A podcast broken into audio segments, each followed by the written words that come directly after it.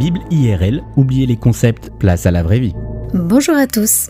Un des achats auxquels on ne peut échapper lorsqu'on déménage ou qu'on veut redonner un coup de jeune à son intérieur, c'est les rideaux. Simple ou double, les rideaux habillent une pièce en leur donnant du style, rendent nos intérieurs plus chaleureux, peuvent nous isoler du froid ou bien de la lumière.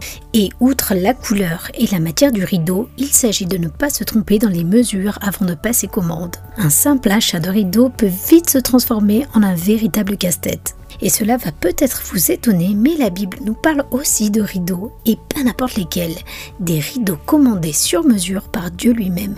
Que ce soit dans le tabernacle, la maison mobile de Dieu sur terre, ou bien dans le temple de Jérusalem, la maison en pierre de Dieu sur terre, un rideau vient orner ces lieux saints. Et ce rideau servait à séparer deux lieux bien précis. Le monde des humains, un monde déchu, rebelle à Dieu, sali par le mal, et le lieu très saint où se trouvait la Shekinah, c'est-à-dire la gloire divine, la manifestation physique de la présence pure et parfaite de Dieu. Le voile était donc une barrière physique qui séparait ces deux mondes qui ont si peu en commun. 2 Chroniques 3 nous décrit ce rideau ou voile comme étant fait de lin de couleur bleue, rouge et violet et orné de chérubins brodés à même le voile.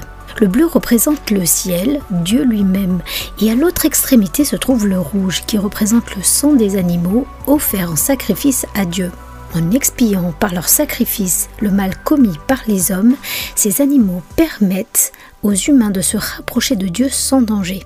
Le violet est la résultante de ce sacrifice agréé par Dieu, car il représente l'union du ciel et de la terre. Rouge plus bleu, ça nous fait bien violet. Quant aux chérubins, eh bien ce sont des êtres dont la présence nous indique que nous sommes sur le point d'entrer dans une dimension céleste. Ce sont par exemple ces chérubins qui gardent l'entrée du jardin d'Éden.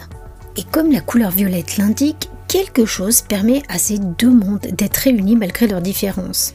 Et ce quelque chose, c'est plutôt quelqu'un en réalité. Quelqu'un qui vient du monde des humains, mais qui vient aussi du monde divin. Quelqu'un dont le sang versé, bien rouge, dont le sacrifice va permettre à la race humaine de s'approcher de nouveau de Dieu qui se trouve au ciel.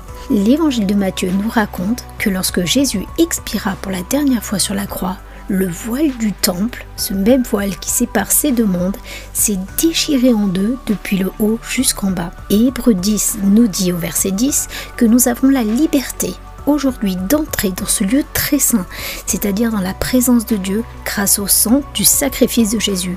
Il nous a ouvert un chemin nouveau et vivant à travers du rideau, c'est-à-dire par son humanité. Est-ce que vous êtes déjà passé de l'autre côté du voile qui a été déchiré par Jésus Avez-vous déjà goûté à la Shekinah, cette manifestation physique et tangible de la présence de Dieu?